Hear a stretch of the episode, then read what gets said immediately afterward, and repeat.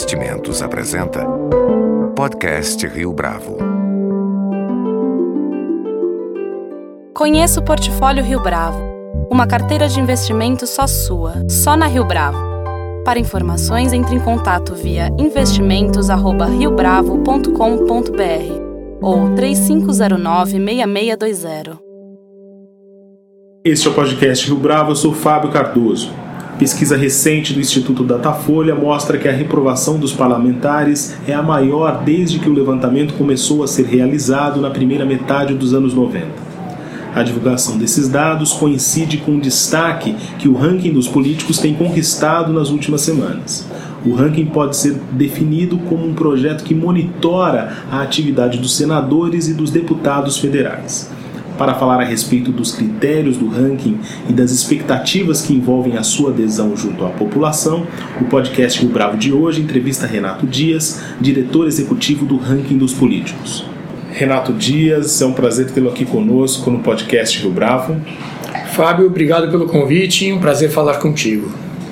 Para a gente começar, Renato, conta para a gente um pouco como é que surgiu a iniciativa do ranking dos políticos.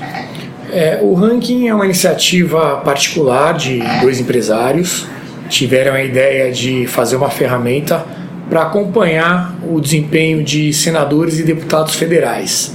É, então, é, eles estavam muito é, insatisfeitos né, com tudo que acontece no Brasil, uma coisa que já vem aí de alguns anos.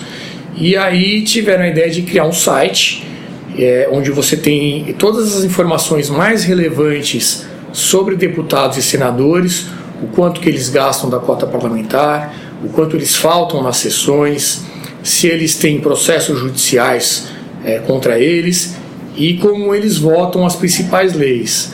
Colocou tudo isso num lugar só, no site do ranking dos políticos, para ser uma ferramenta e ajudar a população a ter essa informação de uma forma mais organizada e mais fácil de acessar. Então essas informações elas já estavam disponíveis, é isso? Como é que o ranking especificamente funciona? É, as informações elas são disponíveis, elas estão presentes lá no site tanto da Câmara quanto do Senado, mas não é uma coisa tão intuitiva, Fábio. Você tem que saber exatamente onde é que estão os links, é, acessar páginas que muitas vezes estão um pouco escondidas. A, a ideia do ranking é justamente tornar isso mais fácil. Você entra no portal e aí tem de uma forma organizada todas essas informações num só lugar. E você consegue comparar de uma forma mais fácil também a atuação de cada político. É, no Brasil, essas informações elas estão lá nos sites, como comentei contigo, mas a nossa ferramenta torna isso muito mais fácil para que o cidadão comum consiga acessá-las. Embora vocês não sejam filiados especificamente a nenhuma bandeira partidária, está claro que há um descontentamento, para dizer o mínimo, com o establishment político que hoje ocupa o poder.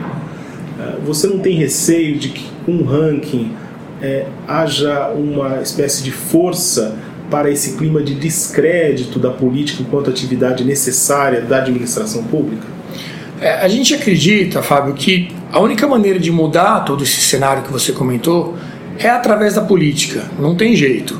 É, a gente pode ficar reclamando, escrever textão no Facebook, comentar em grupo de WhatsApp, nada disso vai fazer a coisa mudar. A gente precisa mesmo de ações e de participação política da população. Eu acho que isso que faltou durante muito tempo no Brasil, as pessoas, é, cada um tocou a sua vida e, e, e deixou esse espaço, é, é deixou um vácuo aí nessa, nesse interesse pela política e aí as pessoas que ocuparam esse lugar nos, nos trouxeram até hoje, né, até onde a gente está hoje. Então o ranking é, é, ele tem a intenção sim de, de, de botar a pauta da política nas conversas das pessoas comuns, é, trazer esse interesse maior e o acompanhamento da atuação dos políticos. Então o parlamentar e, e, e o nosso site trata apenas de senadores e deputados federais, né? É, ele passa a ficar no radar do cidadão comum. O brasileiro tem muito é, na cabeça para quem ele vai votar para prefeito, para governador, para presidente. Então, o executivo sempre foi muito exposto para todo mundo e, e, esteve presente na cabeça de todo mundo. A nossa ideia é trazer isso também para o legislativo. que tem uma importância que até hoje a gente acredita que foi subestimada. São eles que fazem as leis, são eles que fazem votações como recentemente a gente teve de impeachment, de, de investigações. É, então a nossa ideia é trazer isso para que a verdadeira mudança aconteça, não fique só na conversa de, de boteco, na indignação virtual, mas tenha uma ação real para que o Brasil possa evoluir nesse sentido.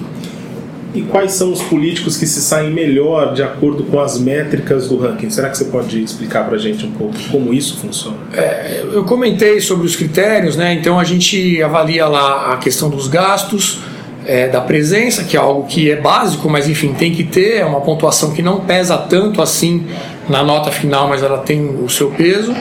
Os processos judiciais, que aí sim é muito importante ter uma ficha limpa, e a maneira que ele vota nessas principais votações. Então, é, você tem critérios aí que são claramente objetivos, que são a parte do, dos gastos, das presenças e do, dos processos, e um que você pode ter uma opinião até diferente daquilo que o ranking considera o correto, que é a parte das votações, é, mas enfim, a informação está lá. Você pode discordar de uma ou de outra votação, de uma ou outra pontuação que nós demos nesse sentido, é, mas é tudo feito de uma forma muito transparente. O critério que nós utilizamos para definir se uma votação é boa ou ruim, se uma lei vai ajudar ou não o país, é, é o quanto ela contribui no combate à corrupção, no fim dos privilégios e no fim do desperdício da máquina pública. Juntando todos esses critérios, você vai ter uma classificação do melhor para o pior, segundo esses critérios, e isso está disponível no site para consulta da população. É, levando em consideração as características do ranking, Renato, é correto afirmar que o nível de atuação que se espera dos parlamentares seja mais sofisticado a médio e longo prazo?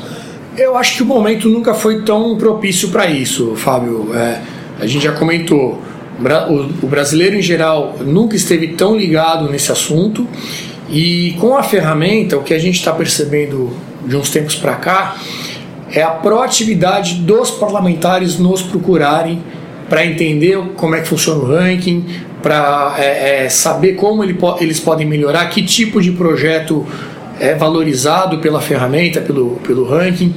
Então, é, eu, eu sou otimista em relação a isso. Eu acho que em 2018 a gente tem uma oportunidade como nunca antes nesse país, né? Como uma frase que ficou marcada nos últimos anos, mas realmente eu acho que dessa vez a gente tem a chance de ter uma renovação. E uma renovação, Fábio, não apenas quantitativa, porque o Congresso, se você pegar historicamente, ele até que se renova, eh, se não me engano, em torno de 40% no mínimo, é, é, o que tem de mudança dos parlamentares, de, de senadores e deputados. São pessoas que, que saem e entram outras pessoas, não são reeleitos. Mas o que importa é a gente renovar o perfil dessas pessoas, a qualidade delas, é, no que elas acreditam, como elas trabalham. É, não adianta você trocar 40%, 50% do Congresso para colocar no lugar pessoas com o mesmo histórico, das mesmas dinastias. É, é, essa mudança que eu acho que nos dá esperança de que no futuro próximo, é, ou pelo menos no médio prazo, a gente tenha aí uma qualidade melhor nos nossos representantes. E como é que vocês pretendem fazer para as pessoas acompanharem o ranking dos políticos durante o período eleitoral de 2018? É, a gente tem uma atuação muito forte já hoje nas redes sociais.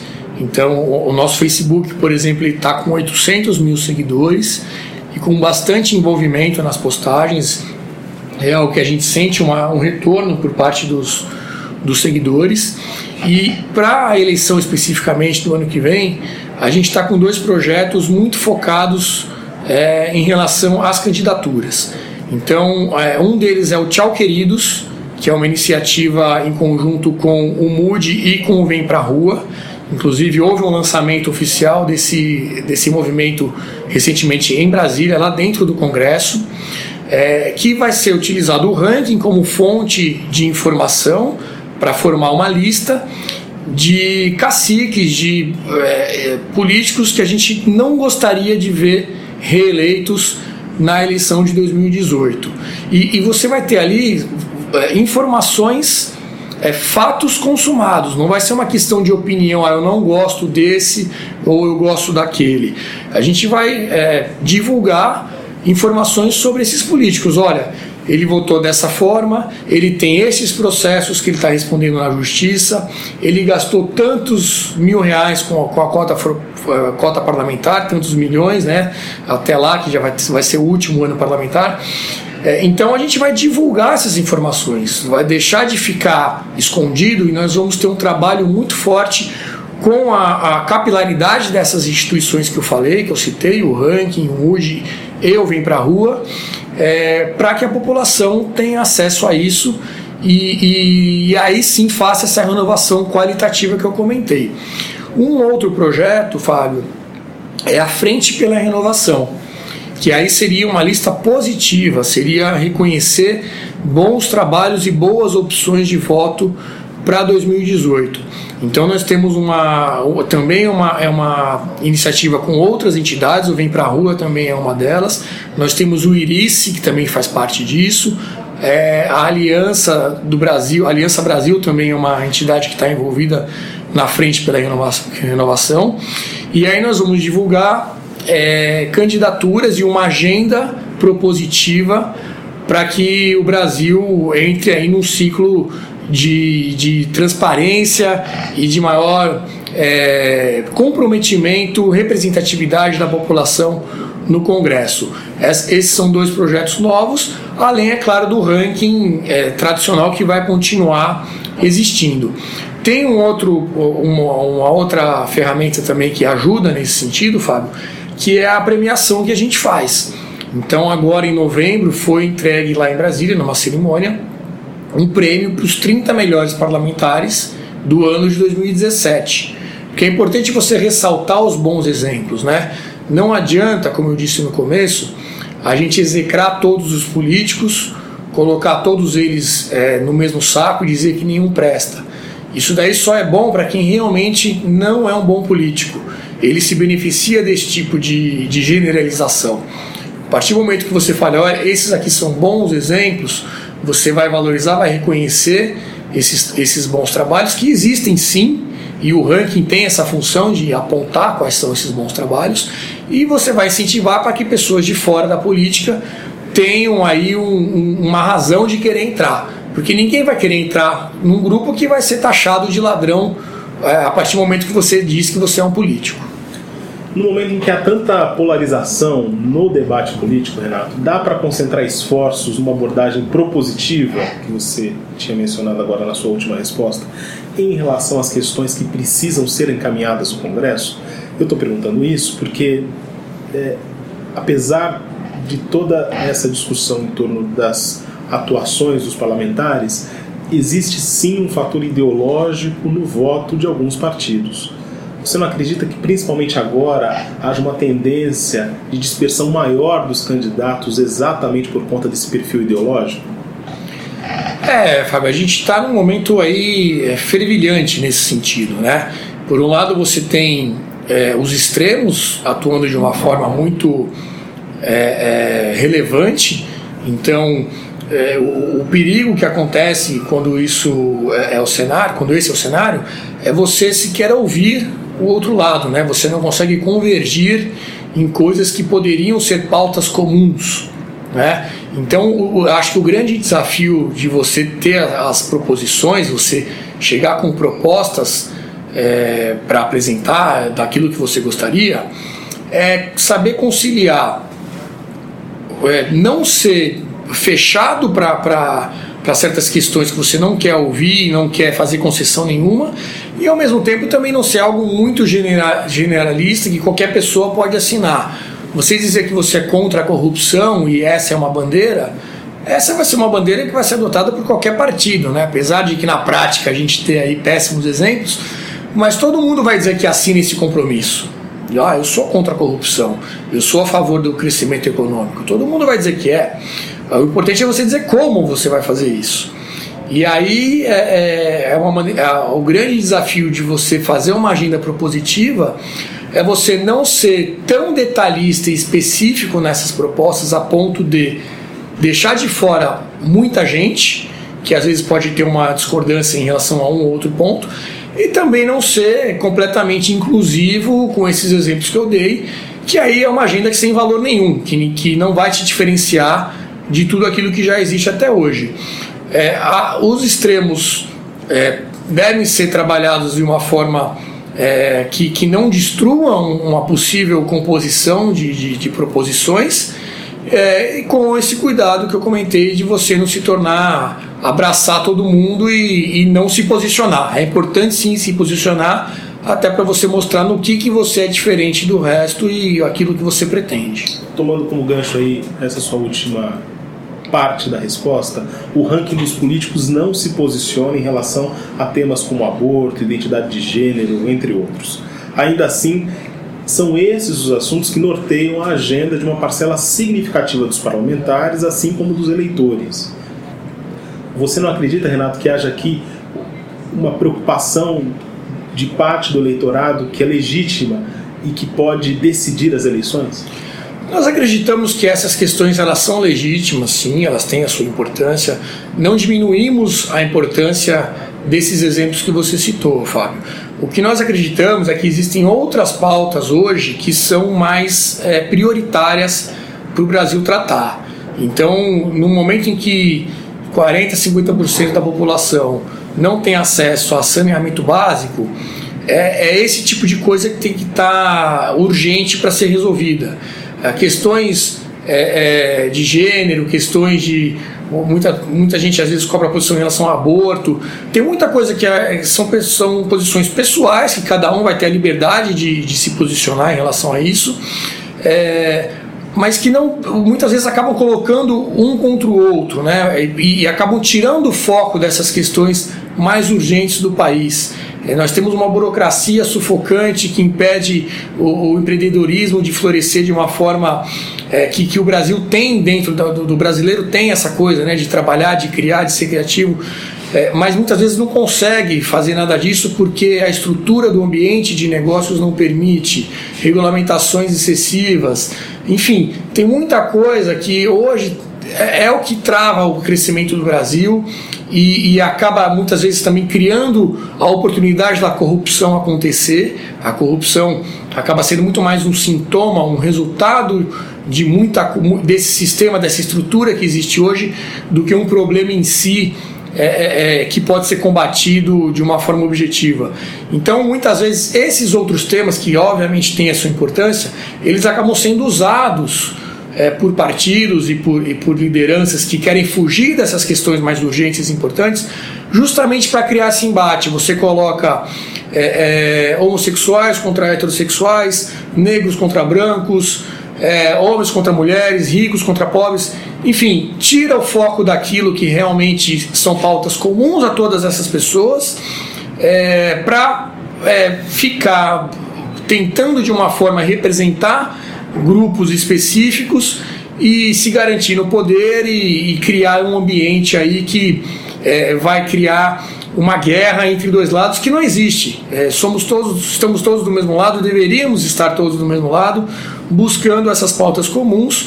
E obviamente que é, você tem que tratar todos de forma igualitária, você não pode ter preconceitos, não pode ter nenhum tipo de discriminação nessas pautas todas. Mas o foco hoje, a discussão da eleição, a gente acredita que, que existem essas pautas urgentes e que esse deve ser o foco é, de toda essa é, é, discussão em torno das eleições. Renato Dias, foi um prazer tê-lo aqui conosco no podcast Rio Bravo. Fábio, te agradeço o convite, estamos sempre à disposição e peço a todos que acessem aí o políticos.org.br, o nosso Facebook é o Ranking dos Políticos e fico aberto aí a novos convites e futuras conversas com edição e produção do Leonardo Testa. Este foi mais um podcast Rio Bravo. Você pode comentar essa entrevista no SoundCloud, no iTunes ou no Facebook da Rio Bravo.